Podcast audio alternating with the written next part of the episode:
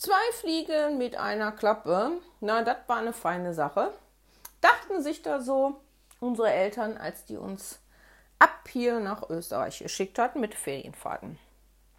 Unsere Kirche bot den Kindern der Arbeiterklasse an, für ein paar Mark mit uns in die Ferien wegzufahren.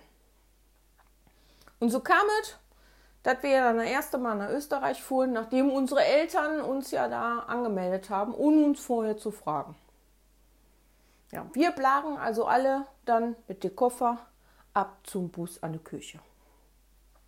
Die älteren Kinder, die schon öfters mit der Kirche verreist sind, die wussten schon über alles ganz genau Bescheid. Die hatten schon richtig fertige Kassetten für die Musik vorne bei den Busfahrer vorbereitet und da stand in schön Schrift drauf Musik Österreich. Österreich ist ja ein ganz anderes Land und so weit war ich noch nie mit dem Bus weg gewesen. Nur mal mit dem Auto an der Nordsee nach Holland, wo ich dann aber verschütt gegangen bin am Strand. Damals war ich noch eine ganz kleine und wir waren da im Urlaub gewesen mit meinem Onkel Jochen, Tante Martina und mit meinen Eltern. Mein Papa hatte seine Jacke extra immer einen Windschutz gehangen für den Wind und damit ich eben wusste, wo hinter dem Windschutz dann meine Eltern waren, wenn ich vorne im Sand spielte. Jetzt bin ich da aber mal so pudelnackig, wie ich war, immer mit dem Kusselkopf von der Düne runter, was ich ganz lustig fand, wenn der ganze Sand so überall schön an mir festklebte und ich dann unten nicht mehr wusste, wo ich war und wieder die Düne hochgerannt bin.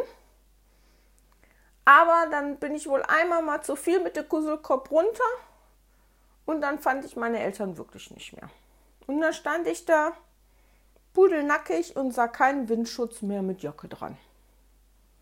Also tat ich das, was ich am besten konnte, schaute einfach ab und lief den ganzen Strand von der Nordsee lang. Zuerst war ich auch ganz tapfer gewesen, aber nach und nach bekam ich immer mehr Angst, dass ich meine Mama nie mehr wiedersehen würde. Und weil ich so nackig war, schämte ich mich dann doch immer mehr. Irgendwann liefen dann auch nur noch ganz dicke Tränchen von meinen Wangen runter und ich setzte mich nackig, wie ich war, in ein ausgebuddeltes Loch in den Sand rein. Als ich dann da so ganz alleine in diesem Loch drinnen saß, nackig wie ich war und einfach nur die ganze Zeit geheult habe und gedacht habe, wo ist meine Mama, fand mich dann aber da eine ganz liebe Frau und die hatte mich dann angesprochen. Und die sprach eine ganz komische Sprache, die ich nicht verstand. Und die sagte immer nur lecker, lecker zu mir.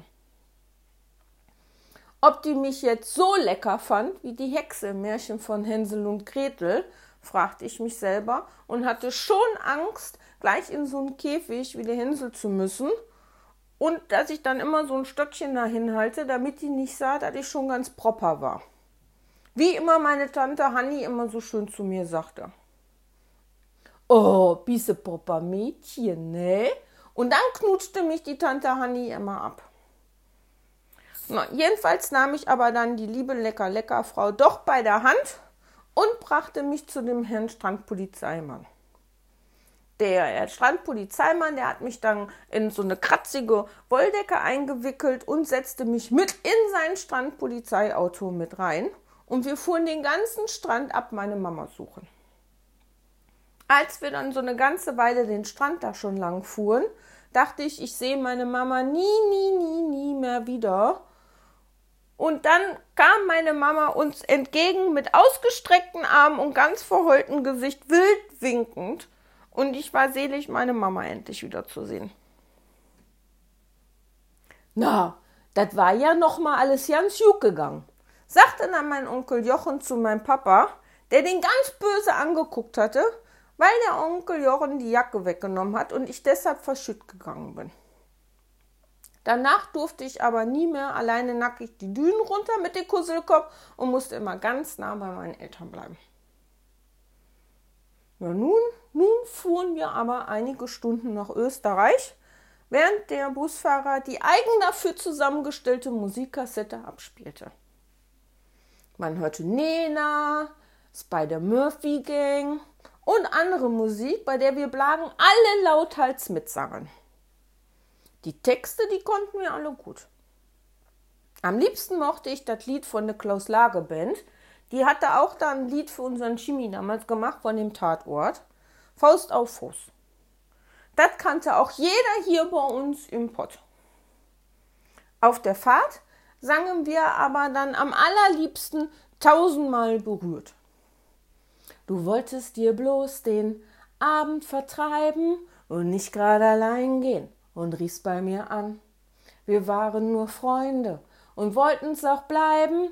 Ich dachte nicht im Traum, dass was passieren kann. Tausendmal berührt, tausendmal ist nichts passiert. Tausend und eine Nacht und in der Zoom gemacht. Gerade da tausendmal berührt, sangen wir alle Blagen so laut mit, dass man das bestimmt bis Timbuktu hörte. Denn ich wusste von meinem Papa, dass die da in Timbuktu uns wohl öfters mal hörten, wenn wir Blagen so laut waren. Dann kam mein Papa immer zu mir in das Zimmer rein, riss die Tür auf und rief, Fräuleinchen, geht das auch was leiser? Man hört dich bis Timbuktu. Und dann machte der die Türe wieder zu. So fuhren wir also dann nach Österreich und verbrachten dort eine herrliche Zeit mit Wandern. Und dabei sangen wir auch immer wieder die tollen Lieder, die wir beim Wandern im Kassettenrekorder von den großen Kindern immer abgespielt haben. Wir sind die Hügel rauf und runter gelaufen. Auf einem dieser Hügel stand unser schönes Schullandheim. Zum Essen gab es nur die leckersten Sachen auf der ganzen Welt und keiner musste mehr weiter essen, wenn er satt war, nicht so wie im Ollen Schlürsee. Am Abend gab die schönsten Spiele und am Samstag war immer Discoabend. Das Ehepaar, dem das Schullandheim gehörte, waren ganz liebe Leute. Die Frau hatte immer Dündel an und ein wenig hatte ich immer ganz große Lust, mit der mal ganz heimlich hinten zu jodeln, wenn ich nicht schon so groß gewesen wäre. Und so verbrachten wir wirklich tolle Tage da in Österreich. Die Andi allerdings, die hatte da in Österreich schon etwas ihre Probleme mit der Luft. Die sagte immer, hier ist die Luft so dünn. Besser ist das, wenn ich an der See bin. Die Andi hatte ja das blöde Asthma bekommen. Und wenn wir viel gewandert sind und die Sonne so doll war, musste die immer ganz viel inhalieren und wurde dann von dem Herrn Schullandheim mit dem Auto abgeholt.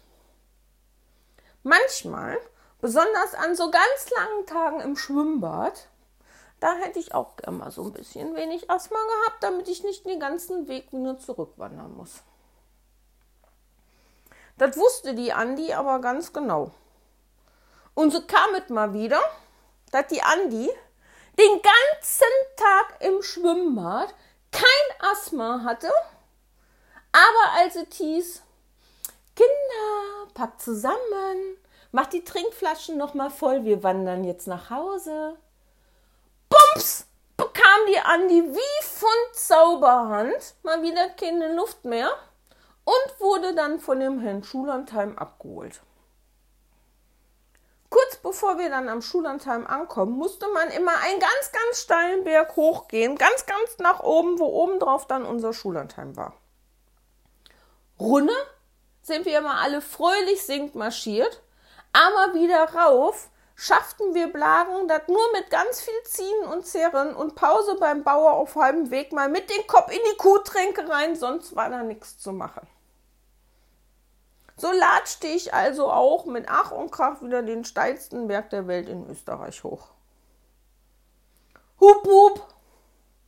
Hup, hup, hup, hup. Ich dachte, ich guck nicht richtig. Da fuhr die Andi hinten sitzend in dem Mercedes von den Herrn Schullandheim, wie die Prinzessin Diana in der Hochzeitskutsche und winkte genauso wie die Prinzessin Diana uns Blagen aus dem Auto raus zu. Ich dachte, ich krieg einen an der Pimpanelle, als ich das sah. Und als sie so an mir vorbeifuhr, streckte die mir echt noch den Lappen raus, die blöde Kuh. Schadenfreude fand die Andi schon immer gut, auch wenn ich mal das Opfer des ganzen Übels war.